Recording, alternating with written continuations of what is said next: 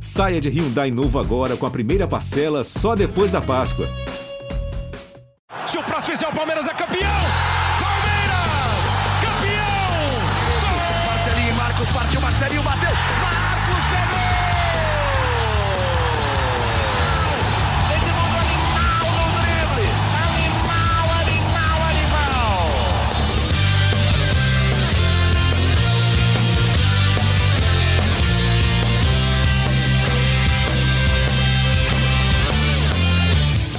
Fala, torcida palmeirense, aqui é o Henrique Totti, começa agora a edição 96 do GE Palmeiras, o podcast sobre o Verdão aqui no GE. Nesta segunda-feira eu tô aqui com Tocino Neto e José Edgar, pela primeira vez juntos no GE Palmeiras, setoristas do Verdão aqui no GE, e a gente vai projetar a semifinal da Copa do Brasil contra o América. O Verdão vai até Minas nesta quarta-feira, depois de empatar em 1 a 1 com o Coelho no Allianz Parque. Então só a vitória interessa para o time de Abel Ferreira. E como a gente tem errado muito palpite aqui no, no GE Palmeiras, o Tociro tá voltando. Eu vou dar a palavra para o Tociro Neto, que vai ter a chance de honrar o GE Palmeiras e acertar um palpite, o palpite do jogo de quarta-feira. Bem-vindo, Tossa. Qual que é a sua expectativa para o jogo e o seu palpite? Fala, Totti. Fala, galera que está ouvindo o podcast. Fala, José Edgar, meu grande amigo, que honra participar do podcast contigo. Vou de palpite já. Eu vou de Palmeiras 2, América Mineiro 1. Lembrando que o América Mineiro, nas últimas fases, é, passou pelo, pelo Inter e pelo Corinthians, ganhando o primeiro jogo, né? É, acabou jogando fora de casa nas duas ocasiões, né? Mas em casa é, teve mais dificuldade. Eu acho que o Palmeiras vence essa partida de quarta-feira. Sofrido? 2 a 1 um? Cara, sofrido, não vai ser fácil não. Esse time do América tá muito bem treinado, mas eu, eu acho que o Palmeiras tem condição de, de passar mesmo com tanta dificuldade, né? O Palmeiras não vem jogando muito bem, já jogou melhor. Prova disso é a última partida é, contra o Red Bull Bragantino. O Palmeiras sofreu bastante, Totti. Zé Edgar, dê as boas-vindas. Dê seu oi pro Tociro, né? Primeira vez que vocês estão juntos aqui no GE Palmeiras e já larga seu palpite também, só vê se não erra também, que nem a gente tem errado muito. Eu tô, eu tô errando bastante, na verdade, então eu prometo chegar mais próximo, né, dessa vez. E falar que é uma grande honra dividir os microfones do podcast GE Palmeiras com o Tociro, alguém que eu conheço há pouco tempo, né? Mas muito pouco tempo que a gente se conhece, que quanto, a gente é quanto amigo. tempo? Quanto tempo? Nossa, mais de 10 anos, né, Tossa? Mais de 10 anos. Que azar. Mais de 10 anos. Mais de 10 anos, mais de 10 azar. anos. A gente trabalhou junto na Gazeta Esportiva em 2009, 2010, então Fomos colegas de Casper Libero. a gente Faz tem história, tem, tem umas histórias por aí, né? Poxa, poxa, que, que histórias. Mas que não vem ao caso contar. Talvez em um podcast no arquivo confidencial do Tociro, a gente pode, pode Boa, boa. é, espalhar algumas lá para frente. Seu palpite. Mas, cara, Zé. meu palpite será Palmeiras 1, América Mineiro 0. E, e digo por quê. Será um jogo muito apertado, porque que mais tem me preocupado em relação ao Palmeiras nas últimas rodadas, óbvio que é uma oscilação, uma queda de desempenho. E acho que o jogo contra o Red Bull Bragantino, apesar dos desfalques, né, foi, foi bem evidente isso. O Bragantino só não chegou ao empate, acho que por conta da própria incompetência nas finalizações e graças a uma defesa absurda do, do Everton. Uhum. Mas, mas o, Palmeiras, o Palmeiras tem sentido muito, desga- muito desgaste, muito desgaste físico, o elenco está cansado, e eu acho que esse é um atenuante para o time ter grandes dificuldades contra o América no, no Independência, né? Mas, mas embora seja um confronto aberto, o América tenha que sair, eu acho que o fato do Gustavo Gomes descansar, o fato do Emerson tá em boa, o Everton tá em boa fase, acho que um golzinho será será Palmeiras vai vai fazer né, em Minas Gerais, em Belo Horizonte, e acho que a defesa vai sustentar a vantagem e a vaga para a final da Copa do Brasil. Acho que é difícil o Palmeiras é, não sair de lá é, ele não sair de lá classificado. E eu digo por quê? Porque é, em fases de, em fases como essa, em fases mais decisivas, embora o Abel não goste né, de individualizar a análise de futebol, ele sempre fala isso nas entrevistas coletivas deles, mas é, a questão individual faz muita diferença. E, e o Palmeiras, contra o próprio Red Bull Bragantino, provou que tem jogador para decidir jogo desse tamanho. Gabriel Menino, Luiz Adriano, que está voltando já, teve uma atuação melhor do que no primeiro jogo contra a América.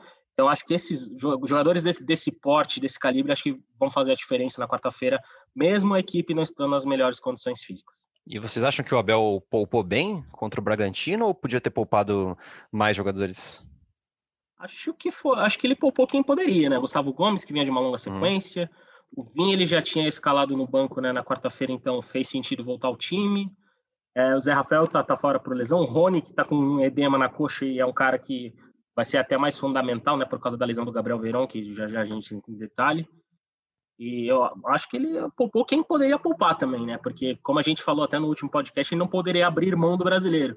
E no fim das contas, desempenho bom ruim, o Palmeiras ganhou três pontos, segue ali na briga pelo G4, que é o que mais importa para o time, que tem essa obrigação, né, essa, essa questão de, de mirar o G4 brasileiro enquanto decide a vida na Copa do Brasil e na Libertadores. É, eu acho que ele poupou quanto ele conseguiu, viu, Totti? Tem o, teve o Mike também, né? Ele falando o Abel falou na coletiva que estava pensando em dar chance para o Mike, porque o Marcos Rocha vinha numa sequência, mas aí o Mike tá com edema, não tem condição de jogo, ele, ele escala o Gabriel Menino na direita, é, coloca o Patrick titular depois de, de, seis jogos, junto com o Danilo, acabou poupando na zaga, né? É, e, e, no ataque também. E aí acabou perdendo o Veron. O Abel falou bastante disso na coletiva, né? Ele falou é, que o Palmeiras está na, na, headline, né? Está no uhum. limite ali do sacrifício, jogadores é, vindo de uma sequência grande, e tem a questão do surto da Covid que atrapalhou bastante, e vai saber também se não tem alguma alguma sequela, né? De repente de desgaste físico, jogadores que, que passaram pela doença recentemente também é, é, um, é um tema muito novo, ainda não dá, não dá para a gente ter certeza. Mas o Palmeiras está sofrendo muito com desgaste físico, ficou provado isso é, no segundo tempo do jogo contra o Red Bull Bragantino. A gente pode falar agora Red Bull Bragantino, né? Fiquei tempo é fora esse tempinho aí, a gente pode falar, né?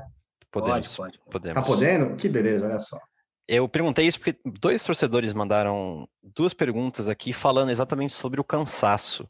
O primeiro, o Breno Almeida, querido ouvinte, está sempre com a gente aqui. Ele pergunta se chegou a hora de abandonar o brasileiro. Como mesmo disse o Abel, os jogadores estão no headline, no limite de acontecer uma lesão, assim como aconteceu com o Veron. E o, é, o Bruno Virgínio arroba Bruno Virgínio, ele pergunta o seguinte: vocês acreditam que com todos os problemas de lesão e cansaço, o Palmeiras tem condições de passar por River e América? Primeiro, chegou a hora de abandonar o brasileiro? E segundo, com tudo isso que está acontecendo, lesão, cansaço, dá para passar pelos dois, pelas duas semifinais? Então, dá, dá. Mas dá, sempre dá, que... né? É, mas eu acho que a semifinal da Libertadores o buraco é um pouco mais embaixo, né? Porque ó, a qualidade do River Plate Acho que a gente nem precisa entrar em muitos detalhes, é o melhor time da América do Sul nos últimos, sei lá, cinco anos, né? Então, é uma parada muito dura, mas o Palmeiras tem jogador, tem time e veio apresentando futebol para poder encarar o River Plate, né? A questão é, por exemplo, vir com um bom resultado lá da Argentina para poder encaminhar a eliminatória no, no Allianz Parque. Mas eu acho que não é hora de abandonar o brasileiro justamente por isso. O Palmeiras pode definir a própria temporada em três partidas, né? Que é jogo de volta contra o América e os dois jogos contra o River Plate se as coisas não derem certo, o Palmeiras vai ter muito pouco tempo, caso abandone o brasileiro, né, né nesse, nesse, meio, nesse meio tempo, uhum. de correr atrás da vaga no G4.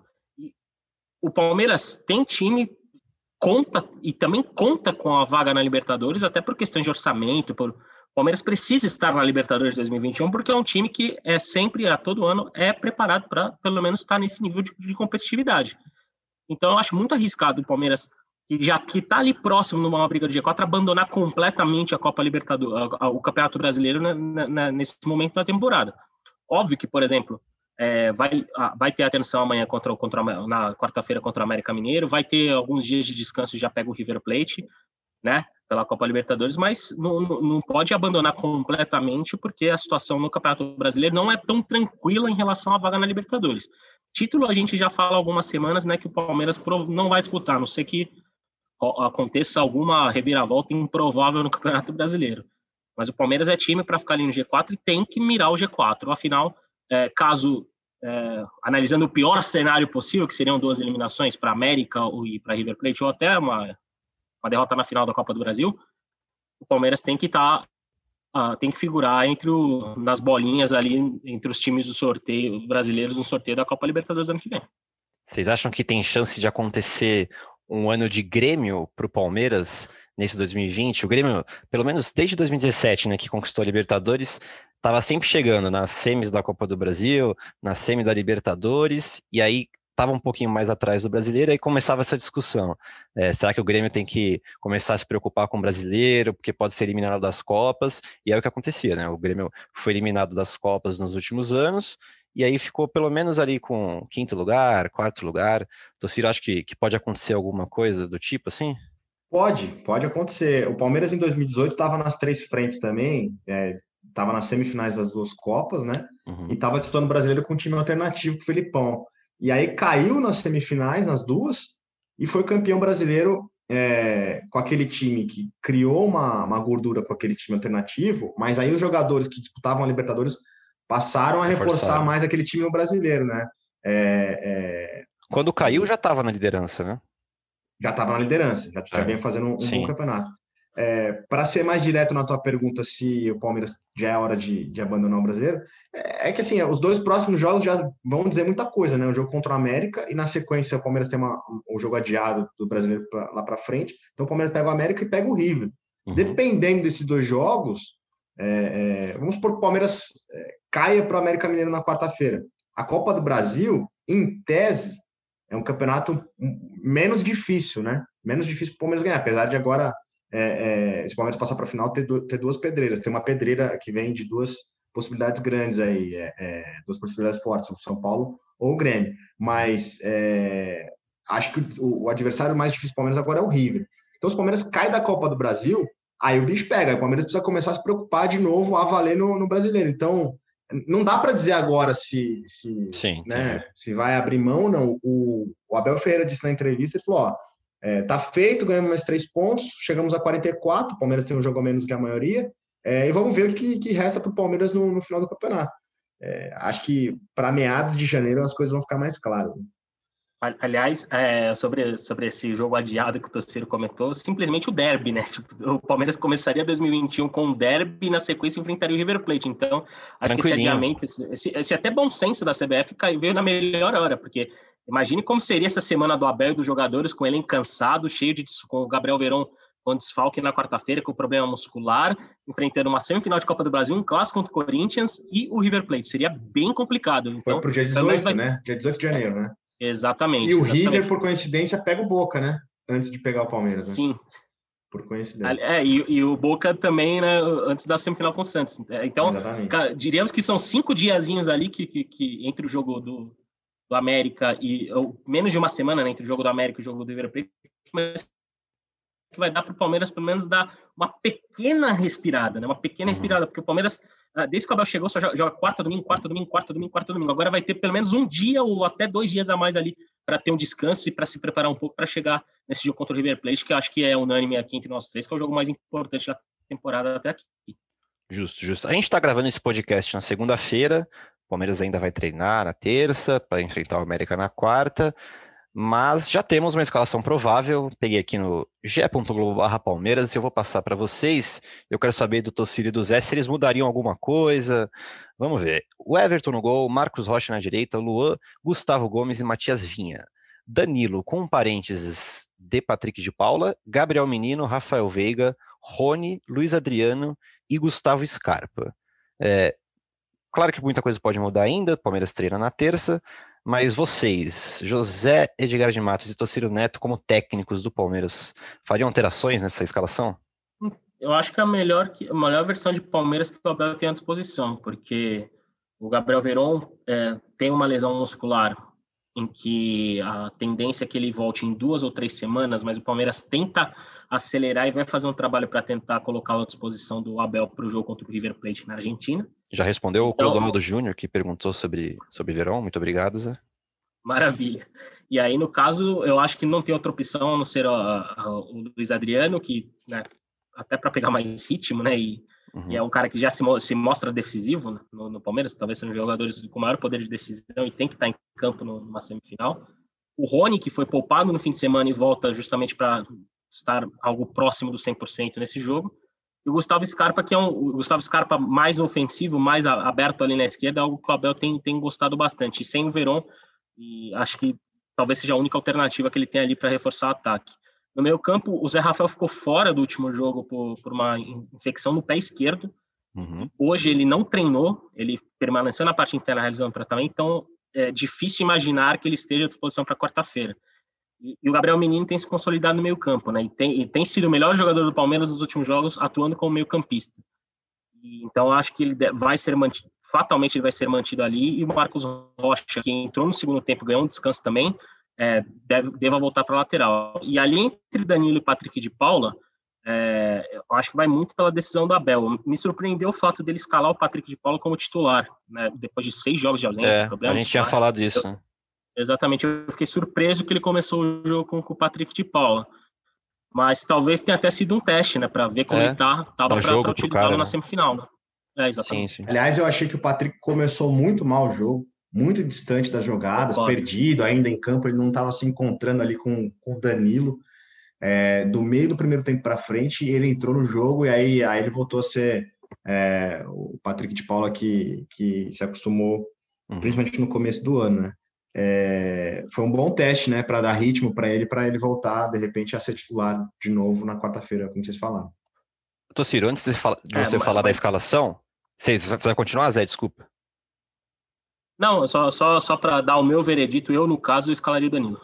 O Danilo, justo, justo. Então, antes do Tociro falar sobre a escalação, responde o Thales, o Teles Rocha, na verdade, não é Thales, é Teles Rocha, que mandou para a gente no Twitter. Ele pergunta qual que é o trio ideal de ataque podermos conseguir intensidade na frente diante do América Mineiro. É, Tociro, que trio de ataque seria? Seria com esse mesmo? De Rony, Luiz Adriano e Scarpa, já que está sem Verón e Bruno Lopes, Breno Lopes? É, eu deixaria o William no banco no começo, principalmente porque o William pode ser uma opção para o próprio Luiz Adriano, né? Uhum. É, o Luiz voltou a ser titular contra o Red Bull Bragantino, né? Tinha entrado no, no jogo contra o América na Copa do Brasil. Ainda não, apesar de ter feito o gol, né? De ter sido decisivo, ainda o, o Palmeiras como um todo não jogou bem, mas é, é, ainda não convenceu desde que voltou nesses dois jogos. É pouco tempo, mas apesar de ter feito gol, por incrível que pareça, a única é, finalização correta do Palmeiras ali acabou sendo um gol dele. É, o Palmeiras está com dificuldade, né, para encontrar o, para reencontrar um, um, um, centroavante. O Abel tentou o Rony quando o Luiz Adriano esteve fora, o William não estava bem. Foi eu bem. Acho que é esse time, viu? Eu acho que o Rony, né? O Rony é, foi. Eu acho que ele foi bem é, quando achei, foi testado. Eu achei que ele foi bem achei que, assim, dentro das circunstâncias, dentro do possível, ele acabou uhum. saindo bem. Mas é, não, é um, não é um finalizador e acaba mudando muito o estilo de jogo, principalmente dos meias, né? É, ele faz muito facão e, e, busca muito jogo pelo lado, ele acaba sendo pelo lado.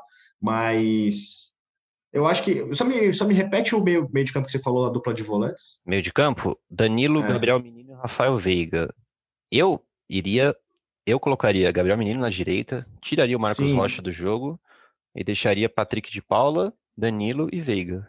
Sim, eu, eu também. Até acho que o, antes do jogo, quando saiu a escalação, até fiquei. É, coloquei no Twitter, fiquei em dúvida se ele escalou o Gabriel Menino, é, é, se o Gabriel ganhou a posição, ou se ele só escalou o Gabriel Menino ali é, é, como forma de poupar o Marcos Rocha para quarta-feira e aí o menino volta para o meio-campo.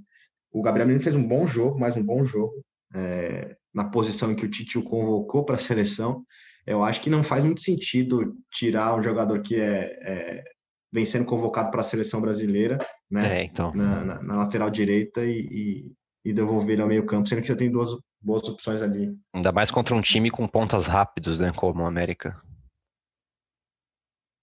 É, é eu acho que eu acho que a escalação é, acho que a escalação do menino na, na, lateral vai muito pelo que a gente já conversou de uma necessidade de elenco do Palmeiras, porque o Mike voltou a tra trabalhar agora e não vinha bem. O Marcos Rocha não vem tendo boas atuações. O Marcos Rocha não está numa fase técnica boa.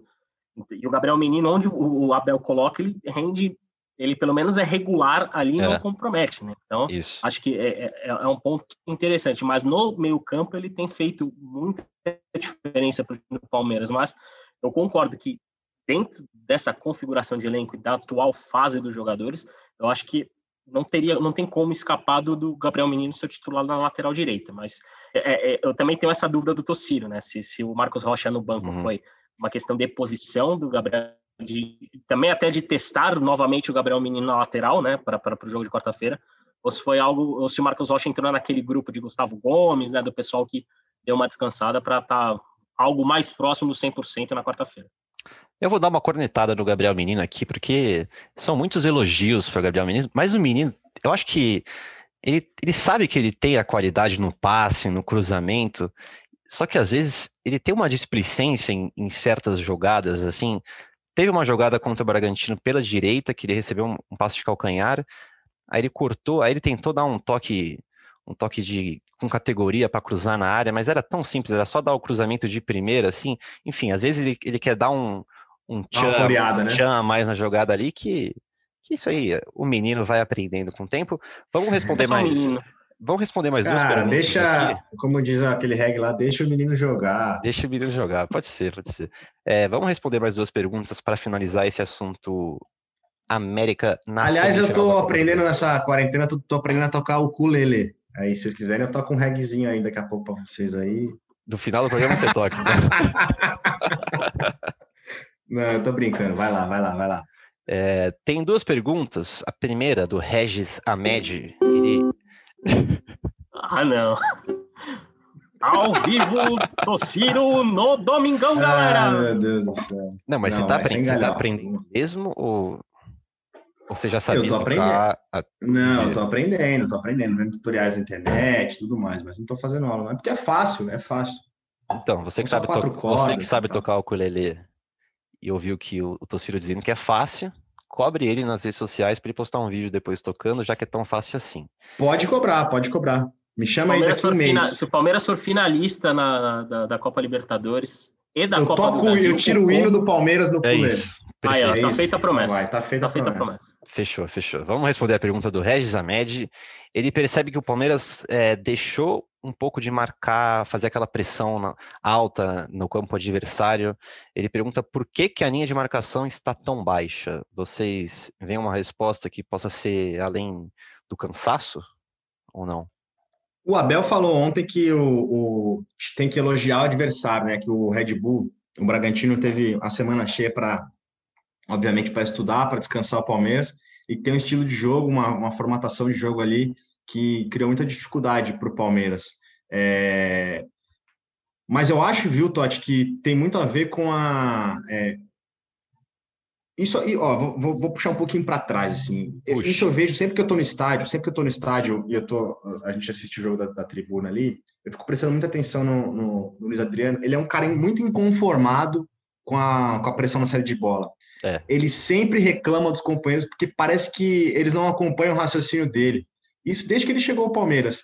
É, é, aquela, aquela ação coordenada de dar bote, porque aí ele dá bote sozinho, o cara do lado ponta não acompanha, não dá bote no, no, no parceiro de zaga adversário, e aí sobra espaço e os caras vêm, é, avançam, rompem as linhas com facilidade. Ontem, o, no domingo, o Bragantino fez isso o jogo todo, no primeiro tempo todo, todinho. Ele virava, reclamava, aí o Lucas Lima começou a fazer um- uma pressão um pouco mais coordenada com ele ali, mas às vezes o Verón que errava, é, às vezes o Breno Lopes que, que dava um bote errado.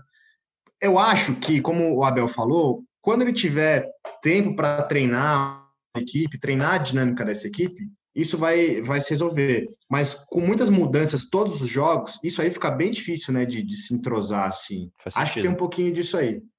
Faz sentido. Faz sentido. Zé, é por aí também? Concordo, concordo. E eu acho que também tem que levar em consideração a, a questão física do Palmeiras mesmo, né? É uma, é uma coisa bem relevante nesse sentido. É, porque para você pressionar e manter uma linha alta, você precisa correr e correr muito, né? E o Palmeiras do Abel, é, o, o Abel diria deu um choque nesse time do Palmeiras, né? Os primeiros jogos desde a chegada dele, principalmente no Allianz Parque, mostravam um time que corria muito, que era muito intenso.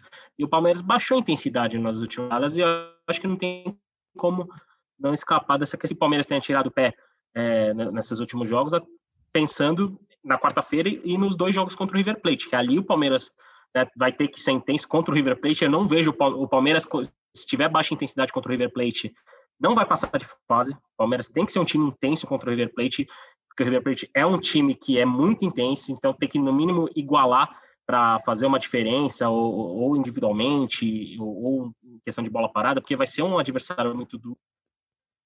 Então, eu, eu vejo que essa queda de intensidade tem, tem um pouco a ver com essa questão física mesmo. E uhum. até alguns jogadores né, já falaram que alguns jogadores pegaram Covid e falaram que né, se sentem mais cansados nesse retorno. Então, acho que vai, vai levar um tempinho, quem sabe até o dia 5, para o Palmeiras recuperar pelo menos parte de, dessa intensidade. Né? E, mas, embora, sei lá, seja difícil a gente imaginar agora que o River Plate, que o Palmeiras vai marcar tão em cima assim o River Plate no Marcelo Galhardo. Vai ter que ter, vai ter que ter um jogo bem inteligente. Justo. A última pergunta, então, é do arroba RR underline palestra. acho que é uma pergunta até fácil de responder. Devido a tantas mudanças no setor de defesa, mas propriamente a zaga, quem seria o companheiro ideal hoje do Gomes? Lua? Cara, eu tenho visto muito é, palmeirense falar do Kusevich, né? Um amor aí. É, eu falei já do né? Kusevich né? bem, inclusive. Cara, muita ah, gente tá apaixonada pelo né? Kusevich sem, sem ele ter jogado, praticamente sem ele ter jogado. É, Tem que uma coisa que começa né? para mim começa é para mim começa a ficar um pouco mais clara é, e claro, ó, vamos lá, eu não tô não tô crucificando o cara, não tô é, dizendo que o cara não precisa ter chance.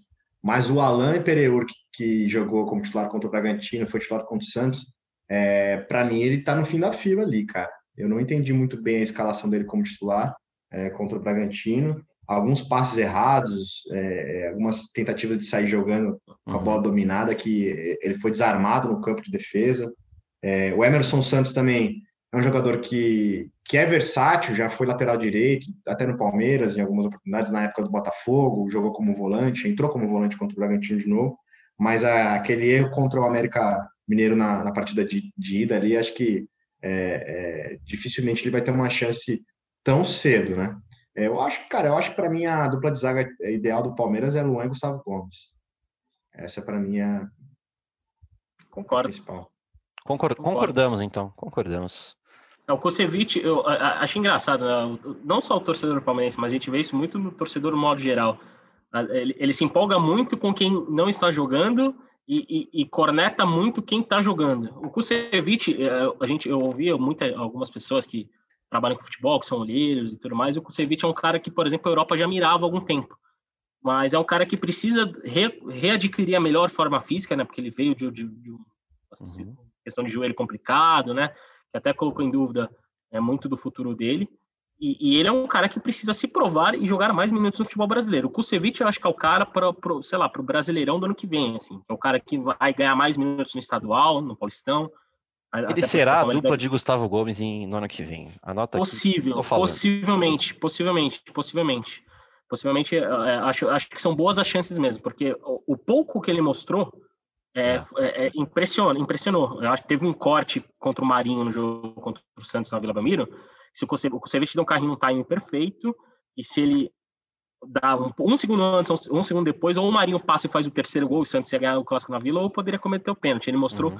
muito tempo de bola e muita qualidade, mas é muito pouco para o torcedor querer ele do lado do Gustavo Gomes. E o Luan, a, a, as pessoas podem ter uma, uma, uma, questão em relação ao Luan, de crítica, mas, por exemplo, ontem o Luan teve uma atuação extremamente segura pelo Palmeiras. Ele, ele foi muito bem ontem. Tem muitos jogos que ele, ao, ao, lado do Gustavo Gomes, ele vai muito bem. Tem alguns jogos que ele vai até melhor que o Gustavo Gomes. E o Luan tem uma qualidade de passe que agrada muito ao Abel e que, que é muito importante para esse time do Palmeiras, sem, sem a presença do Felipe Melo ali no meio campo. Então, eu acho que é, qualquer mudança na dupla de zaga seria um equívoco enorme nesse momento da temporada. É, duas coisas, Zé. É, o torcedor se empolga muito, geralmente, com o jogador que não está jogando, e o torcedor de modo geral, não o palmeirense só. E muito também com o gringo, né? É, o, tem aquela coisa, ah, é gringo, não, não viu jogar direito, aí o cara joga Sim. bem pouquinho, já se empolga.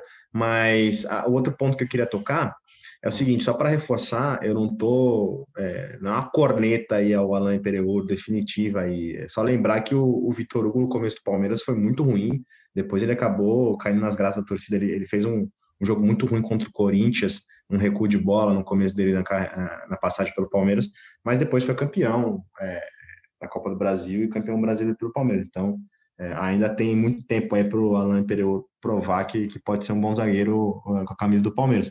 Mas é isso, acho que não é hora de mudar a zaga, essa zaga que é, deu certo desde 2018. E só um ponto sobre Alain Imperial, a gente tem que levar em consideração que ele está, ele está aprendendo o que é o futebol brasileiro, né? Porque ele nunca jogou aqui. Então, é uma outra rotação, outro ritmo, né? Uma, uma, um outro tempo de bola, é, é um outro jogo. Ele, ele inclusive, deu entrevista para a gente, né? Ele, ele comentou que, por exemplo, impressionou a qualidade técnica dos, dos jogadores brasileiros, inclusive não só das grandes equipes, né, de, de, de, todos os times que ele havia enfrentado, porque na Itália, por exemplo, ele, é, por exemplo, equipes menores não tinham jogadores tão técnicos quanto as equipes menores aqui no Brasil, então acho que tem esse ponto também, mas concordo com o Dociro que, diante do cenário, contexto que a gente viu até agora, eu acho que o Imperial tá ali no fim da fila junto com o Emerson Santos, no caso. Justo, justo. Palmeiras pegava G6 do campeonato italiano. Então, tô brincando, tô brincando.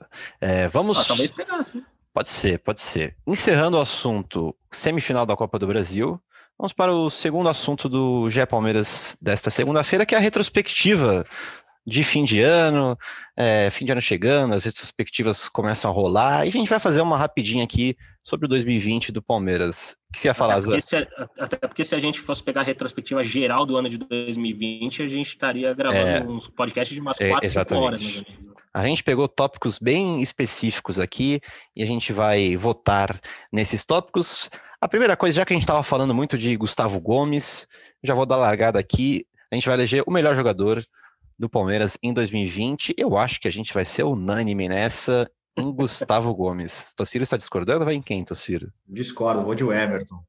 O Everton? Não somos, Everton não somos unânimes, então. O melhor do ano é o Everton. Você vai de Gomes, é? Não. Para mim, Gustavo Gomes. Gustavo Gomes. O, o, Everton teve duas falhas, né? Teve uma no começo do brasileiro e uma depois, uma recente que eu não me lembro. Teve qual... no clássico contra o Corinthians, não foi na é, volta do clássico contra o Corinthians, do clássico contra o Corinthians e, e, ele teve uma recente. Não, é, teve a do clássico contra o Corinthians, teve uma é, contra o Atlético Goianiense, talvez. Contra o, Liber... contra o Libertar, né? E contra o Libertar, exatamente. Teve três falhas. Também. Mas ele foi é, importantíssimo na reta final do Campeonato Paulista e fez é, grandes defesas, tanto uhum. no Brasileiro quanto na Libertadores. E, e o Gustavo Gomes, para mim, é, acho que se tivesse empate, para mim seria um empate. Pode mas ser. o Gustavo Gomes, ele, ele, ele arrastou muito a, a, situação dele no começo do Paulista, lá pela, aquela questão do contrato, enfim. Eu acho que o, o Everton foi mais importante para o Palmeiras esse ano. O Gustavo Gomes quase pôs a perder um título paulista.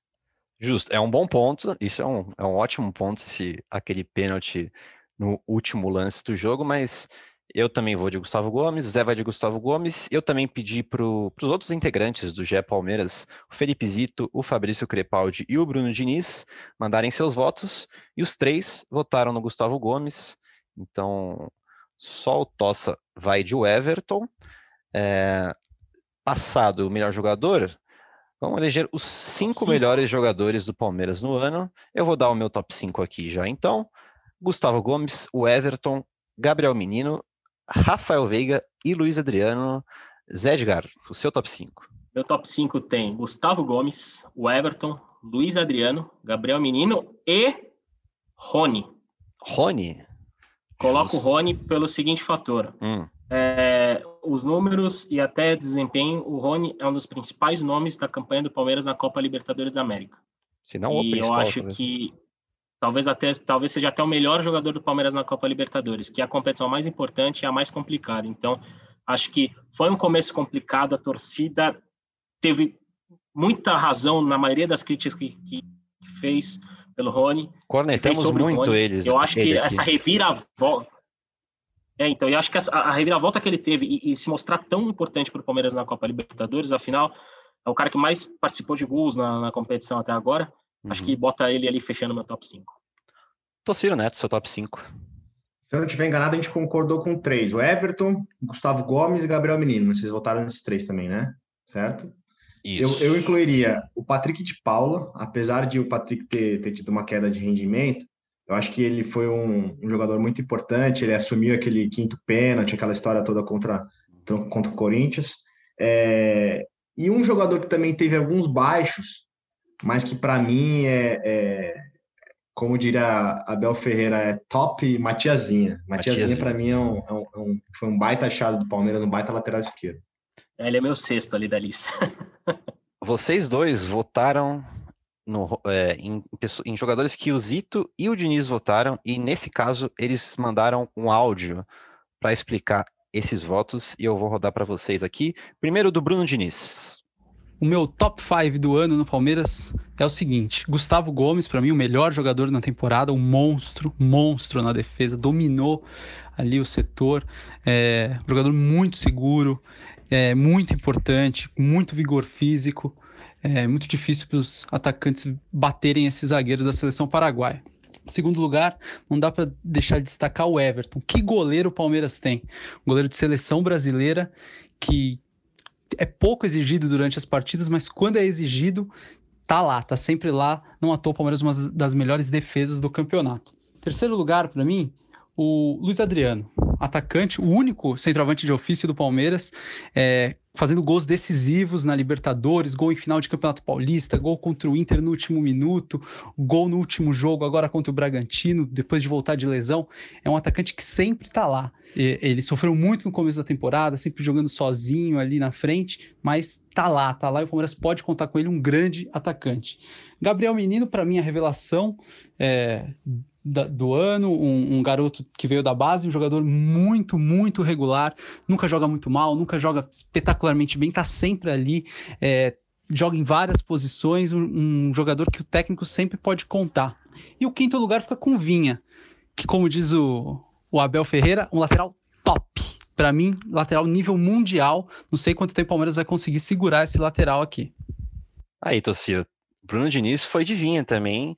Eu acho que eu, eu deixaria talvez o Vinha ali em sexto, sétimo, talvez atrás do Patrick de Paula, no meu top 7, vai, digamos assim. É, é, é, acho que a gente. Mal, mal, mal, mal de cortar, tá? Acho que a gente poderia rever esse ranking ah, tipo, com o fim da temporada também, Pode né? Porque é sim, é capaz sim. que esses meses, essas semanas aí possam mudar alguns lugares. É, o, o, o Luiz Adriano é vice-artilheiro do Palmeiras, né? Só tem um gol a menos do que o William, que também é outro cara que é, teve uma, uma temporada bem difícil, né? E mesmo assim, até aqui tem 17 gols. É impressionante o William Bigode. Uh, mas eu acho que o Luiz Adriano sofreu muito com, com lesões. É, é, um, é um jogadoraço também, acho. E, acho que ele viria para mim na, na, sexta posição ali. É, acho que os jogadores que, que entraram no lugar dele, em, de, de alguma forma, é, conseguiram manter o nível, apesar de, como eu falei um pouquinho atrás, o Palmeiras ainda não, não conseguiu é, firmar um centroavante, eu acho que muito por conta do, das lesões do, do Luiz Adriano, e acho que precisa cuidar um pouquinho mais da parte física, e é uma, vai uma corneta. Agora vamos, vamos ouvir o top 5 de Fabrício Crepaldi. Amigos do GE Verdão, que saudades de estar com vocês. Estou encerrando a minha folga natalina, mas vou deixar aqui o meu top 5 de jogadores do Palmeiras no ano e ele é formado por Gomes disparado, o Everton, Rafael Veiga, Luiz Adriano e Gabriel Menino. Eu poderia ainda colocar Felipe Melo e Wesley no meio dessa turma, mas como os dois sofreram graves lesões, não estão participando de uma boa parte da temporada, então eu fico com esses cinco que eu citei. Para mim, o Gomes é disparado o melhor jogador do Palmeiras, tem feito gols, inclusive, mas defensivamente jogando demais desde que ele voltou a jogar depois daquele problema contratual com o Palmeiras. É disparado o melhor jogador do time. O Everton, com mais uma temporada muito segura, média de gols sofridos baixíssima, incontestável o Everton nessa lista para mim. Rafael Veiga cresceu muito durante a temporada, é o principal jogador na criação das jogadas do Palmeiras, tem feito gols importantes também. Luiz Adriano, muitos gols no ano, artilheiro do time ao lado do William, se eu não me engano.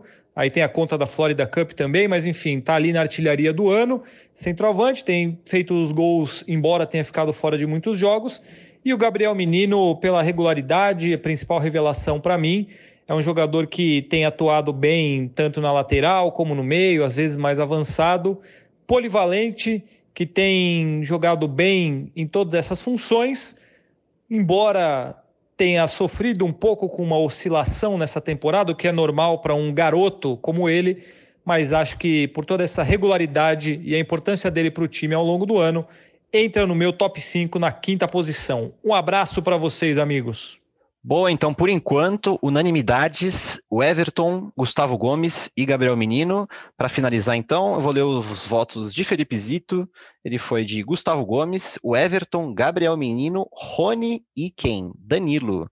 Ele botou Danilo no top 5 jogadores do ano, então a, as unanimidades são mesmo Gabriel Menino, o Everton e Gustavo Gomes. Agora vamos para a decepção do ano é, essa pode ser que seja difícil. Se nada tivesse mudado, se tudo tivesse continuado como estava, o Scarpa teria estava ganhando o meu voto nesse quesito. Mas, mas depois que o Lucha saiu, o Scarpa virou outro jogador no Palmeiras. Hum. Então meu voto vai para para quem já deixou o Palmeiras, vai no Ramires, que resumindo, não jogou nada no Palmeiras. Zé Edgar. É, meu, meu voto também é no Ramires. Acho que acho que é difícil a gente até pensar em outros nomes diante de tudo que aconteceu, né? diante de todo o contexto. O Ramires é um cara que é experiente, é que estava ali no Palmeiras para ajudar, para agregar. Em nenhum momento é, em campo conseguiu né, colaborar de uma, de uma maneira tão incisiva assim uhum. e, de, e chegou a entrar no acordo para deixar o Palmeiras no meio da temporada, sabe? Tipo, um recado meio totalmente negativo que se passa no, Óbvio que a gente não, a gente não pode julgar, a gente não pode nem, nem sabe o que acontece com o Ramires, né, propriamente dito, questão familiar ou questão de, de lado físico. Mas é, é, diante de todas as circunstâncias, um cara que jogou duas Copas do Mundo, que estava no Palmeiras, óbvio, para não ser protagonista, mas pelo menos para se mostrar é, alguém que poderia pavimentar o caminho para Gabriel Menino, para Patrick de Paula, que os dois já atropelaram Ramires logo no começo da temporada, já viraram titulares, já começaram a se destacar. E o Ramires foi sumindo, sumindo, sumindo, sumindo, até num ponto que é, quis deixar o Palmeiras, né? Então, eu acho que difícil fugir de outro nome, a não ser o Ramires. Eu tinha até me esquecido do Ramires, para vocês terem uma ideia. É, eu tô pensando no meu voto agora e com certeza é Ramires. Eu não tinha nem voto até então. Ramires também? Justo. É, o Zito votou no Ramires como decepção também. O Fabrício Crepaldi também foi de Ramires. O Bruno Diniz foi diferente. O Bruno Diniz foi de Bruno Henrique e ele mandou um áudio para explicar o áudio, o, o voto dele para gente. Para mim, a decepção do ano foi o Bruno Henrique, um jogador que já foi capitão do Palmeiras na temporada de 2018, levantou a taça, é um jogador muito importante para o meio-campo da equipe. Nesse ano em especial, foi muito mal, muito mal desde o começo do ano. É, parecia que estava sempre em outra rota, rotação. É um jogador que estava mal mesmo, a ponto de atrasar o jogo do Palmeiras ali no meio de campo. Acabou se tornando um jogador dispensável, foi vendido e a partir dali abriu espaço para alguns jogadores que se firmaram na posição, revelações da categoria de base e que deram muito mais dinâmica ao meio-campo do Palmeiras. Muito bom. Bruno Diniz foi o único que se diferenciou da gente aqui, elegendo o Bruno Henrique como a decepção do ano e o resto foi de Ramires. E agora vamos de revelação do ano. Temos bons candidatos nesse tópico, né? Verón, Menino, Wesley, Patrick de Paula, Danilo, Gabriel Silva. E até dá para pôr o Lucas Esteves nessa aí, porque ele veio da base também, subiu.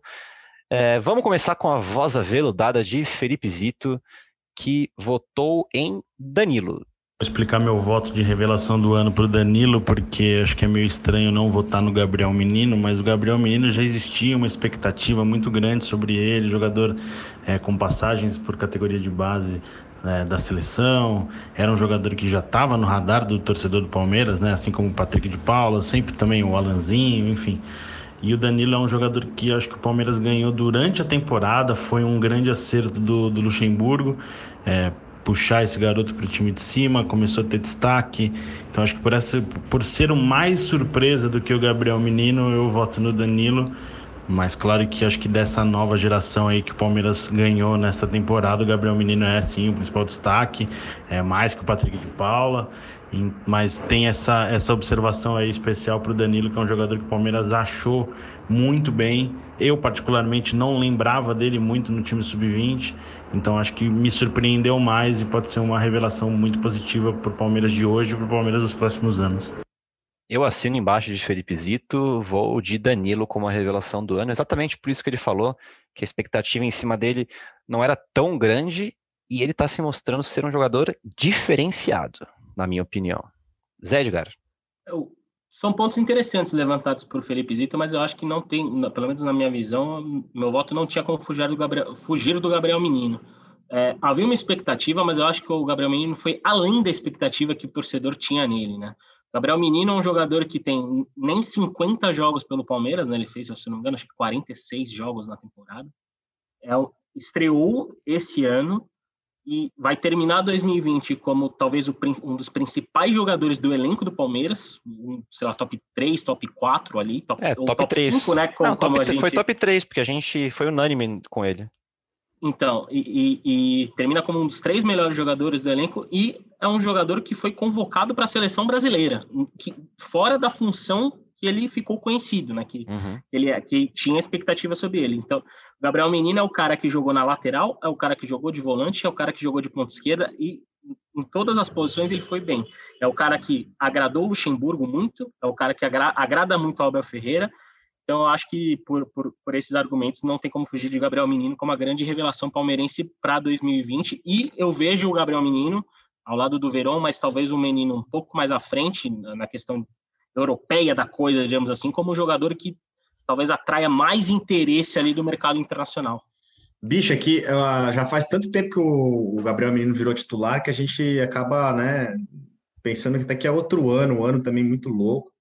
Mas se a gente resgatar lá na, na Florida Copa, como falou o Luxemburgo, Florida Copa, Copa ele é, o titular era o Patrick de Paula, né? É. O Patrick foi mal no primeiro jogo e aí ele dá a oportunidade para o Gabriel Menino. Aliás, todo mundo é, botava mais fé no Patrick de Paula no começo do que no Gabriel Menino. Os dois jogavam muito bem no sub-20, mas o Patrick de Paula era aquele cara do, do chute forte, de longa distância, né? Que, que fazia área, área. Exato. É, e aí o Gabriel Menino engoliu, engoliu to, todas as opções ali. O Bruno Henrique, o, que o, o, o Bruno Diniz é, citou agora há pouco como decepção. É, e foi pedindo passagem, foi pedindo passagem e virou titular, como o Zé falou, foi para a seleção brasileira na lateral direita, uma posição que o, Luxemburgo acabou encontrando para o Gabriel Menino, apesar de o Gabriel também ter experiência por ali em outros, outras ocasiões, na base, né, até no Guarani, uhum. mas é, é, impressionante. O Gabriel ele, ele, joga de tudo, né? Ele joga de tudo. Ele já até brincou que no treino até ele brinca de goleiro. Para mim, não, não tem outro nome que não seja o, o Gabriel Menino como revelação de 2020 do Palmeiras. Justíssimo. Fabrício Crepaldi, Bruno Diniz e Bruno Diniz também foram de Gabriel Menino como revelação e o Fafis é, fez uma menção honrosa ao Danilo também. Ele fez uma mansão na Moca, o Fafis? Foi? Mansão, ele tem uma mansão ele na Moca. Tem uma né? mansão na Moca, né? Pra quem não sabe, o Fabrício Crepaldi tem uma mansão na Moca. Eu consigo vê-la daqui do Brás, que é onde eu moro e que é o bairro vizinho. É, para finalizar, então, é, melhor e pior jogo do ano. É, vou começar com quem não está aqui. O Fafis elegeu o melhor jogo como 3 a 0 no Galo. E o pior, a derrota por 3 a 1 para o Curitiba. O Diniz elegeu a mesma coisa e eu também elejo a mesma coisa. Deixa eu ver o do Zito aqui, peraí. Melhor jogo do ano, Palmeiras e Atlético, com menção honrosa ao jogo do título paulista. E o pior do jogo, e o pior jogo do ano, Goiás e Curitiba estão empatados tecnicamente na unidade. O Zito mandou. É, Zé Edgar, pior e melhor jogo do ano. Para escolher o melhor jogo do ano, eu não escolhi, eu não usei apenas o critério técnico, digamos assim.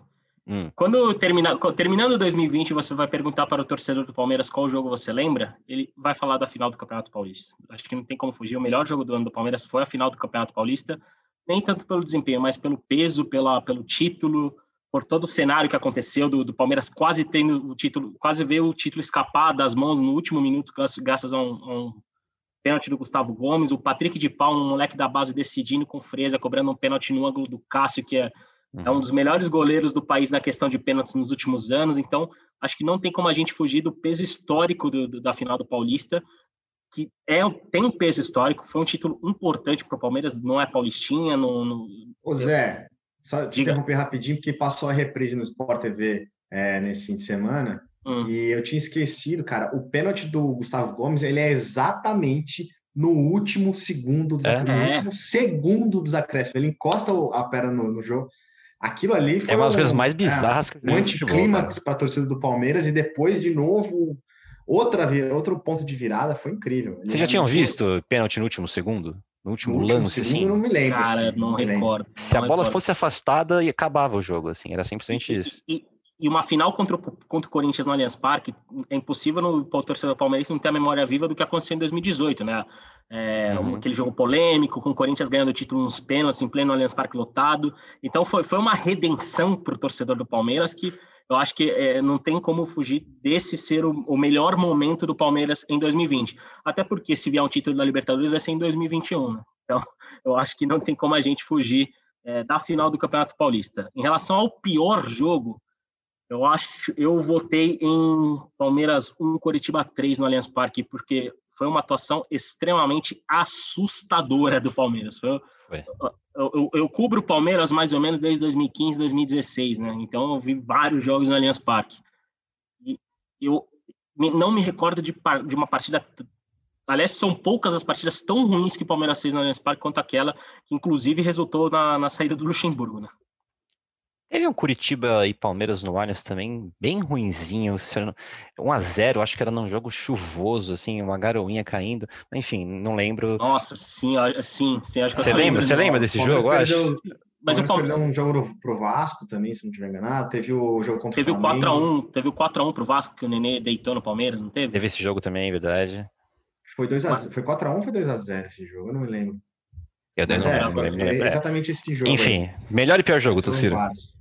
O melhor, é, eu tinha pensado no Atlético Mineiro, mas eu, eu gostei muito é, de, Palme de Red Bull e Palmeiras na Copa do Brasil. Acho que o Palmeiras jogou muito bem aqui. Acho que foi até A ida ou a volta? A ida. Foi a despedida do, do. Não, a despedida do André foi na volta, né? Foi na volta. É, o jogo de ida, Palmeiras 3, Red Bull Bragantino 1. Logo no é, primeiro, tempo, tempo né? Palmeiras, Palmeiras é, liquidou a fatura ali naquele primeiro tempo.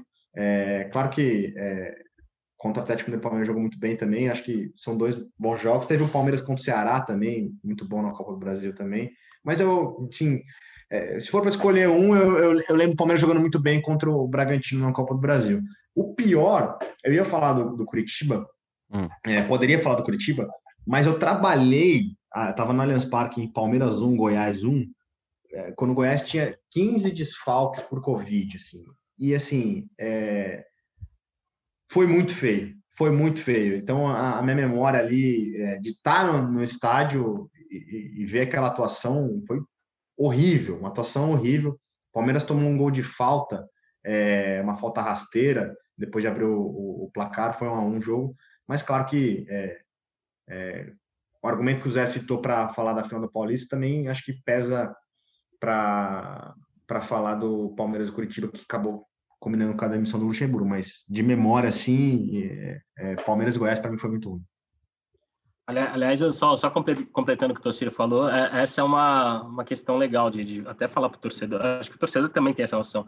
Partidas que a gente está no estádio acabam marcando muito mais, né? Tipo, e, e, como, como eu disse, eu, eu estava em Curitiba e Palmeiras e foi assustador o que eu vi em relação ao Palmeiras.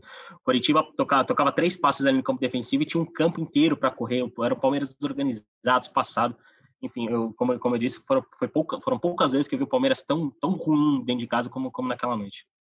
É, a gente acabou não, não votando, mas é, é, vamos votar num, num, gol mais bonito, de repente, o um gol mais bonito do ano aí? Gol mais bonito do acham? ano? O eu... que vocês acham, Henrique Totti e José de Matos? Gosto da ideia, dá para trazer a narração para o nosso ouvinte aqui. Já que tá. você deu a ideia, qual o gol, Tociro, você elegeria como o mais bonito? Eu estava vendo um top 5 acho, do Esporte Espetacular, eu vi que o Lucas Gutierrez tweetou é, os cinco gols mais bonitos do ano e ele, eles colocaram do Rafael Veiga de letra. Hum. É, eu não lembro exatamente contra quem foi, Caramba. mas foi um, um, gol bonito. Mas para mim foi o gol mais bonito do Palmeiras do ano foi Gabriel Benini, aquela, aquele chutaço de fora da área na Libertadores. Foi contra o Ceará o gol do Rafael Veiga. Foi contra o Ceará? É, Ceará. Foi, um, foi um bonito gol, que ele gira o corpo ainda, ele não deixa só a bola encostar, ele gira o corpo. Mas aquele gol do, do Gabriel Menino de fora da área na Libertadores, um baita de um golaço. É, é uma, é uma disputa difícil. Acho que eu fico com o do contra Menino. O Bolívar, né? É, contra, contra o Bolívar. Bolívar. Eu fico com o do eu, Menino eu, eu porque eu amo o chute eu lembro de fora até da que, área. Eu lembro até que no podcast, naquele, na, na, as vésperas daquela partida, a gente brincou de dar palpite, e eu falei que, eu acho que eu acertei o placar e falei, e vai ter um gol de fora da área do Patrick de Paula. É verdade, você falou altitude, isso. Que tem altitude e tal, e aí acabou sendo gol Foi do, do menino. Eu tô com você, tô com o do menino, você, Zé. Eu também. Eu, eu tava, tava fazendo um exercício agora de memória.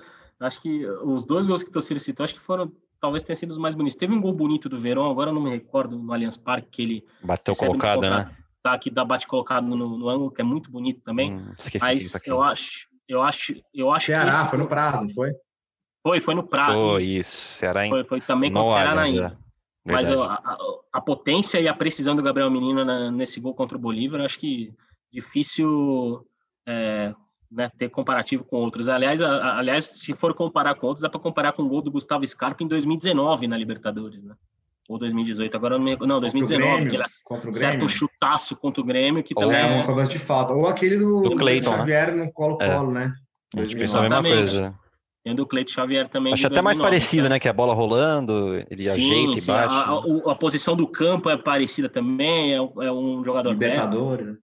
Libertadores, então acho que acho que é o gol do Gabriel Menino mesmo, o mais bonito da temporada, do ano. É isso, então vamos ficar por aqui. A gente fica com a narração desse gol do Gabriel Menino. Rony, Rony domina, ajeitou na meia direita, Gabriel Menino pro gol!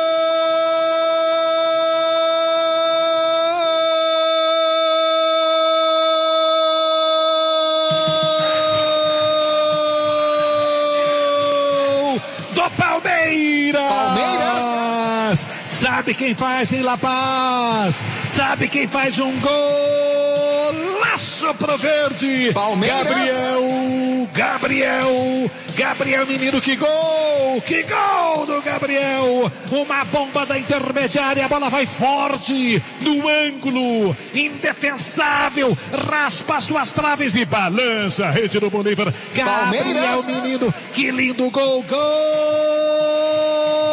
Golaço! Muito Gabriel bom. Menino, Bela narração. Gabriel né? Menino em alta nos Zito Awards 2020, hein? Gabriel Menino? É, em alta? Quantas estatuetas? Levou o top 5, levou revelação, levou golaço? Ó, revelação, top 5, unanimidade, golaço. É. Mais premiado do Zito Awards 2020. O mais, o mais premiado do, dos destaques de 2020 aqui no GE Palmeiras.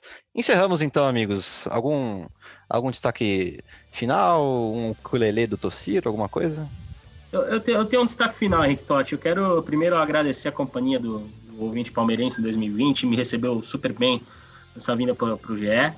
E eu, eu, e você vamos entrar de, de, de, com as merecidas, com a merecida folga de, de Réveillon, né, Henrique Totti? Então, Quarta-feira quarta começa. Exatamente. Então, o último podcast que eu gravo, gravo nesse ano. Então, agradecer muito pela companhia e que venham muito mais partir Zapata a partir de 2021. Aquele abraço, hein? E o Tociro tem um grande destaque também da, de 2020. Por favor, Tociro. O meu grande destaque de 2020 é, é... Diogo Defante, valeu Natalina. Valeu Natalina. valeu, valeu Natalina. Natalina. Alegria. É, é, isso, a gente deixa a mensagem natalina aqui para vocês. E agora de feliz ano novo, porque nós três vamos nos ausentar para o ano novo e Felipe Zito e Fabrício Crepaldi voltam e vocês cobrem eles nas redes sociais para eles produzirem esse podcast aqui depois da semifinal contra o América Mineiro. Tossa pegou o ukulele, uma palhinha de Vamos encerrar com um grande estilo. Vai ter que ter. Vai ter que ter. prometi se uma palhinha. o Palmeiras for, for, campeão, né? Palhinha. É, isso que eu tô aprendendo. Ah, você tá aprendendo. Palhinha. As Palmeiras foram para as duas finais.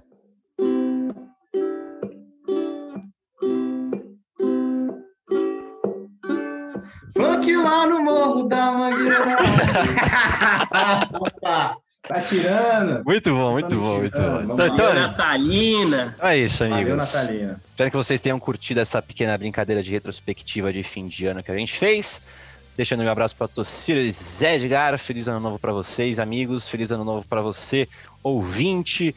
Carlinhos Araújo, nosso, nosso querido ouvinte de sempre. Feliz ano novo para você. É, nesta quarta-feira, o Palmeiras entra em campo contra o América Mineiro para decidir a vaga na final da Copa do Brasil. Obrigado a todos pela audiência. Lembrando que você escuta a gente em ge.globo podcasts, no Google Podcast, na Apple Podcast, no Pocket Cast e no Spotify. Até a próxima e partiu Zapata. Partiu Zapata, sai que é sua, Marcos! Bateu para fora!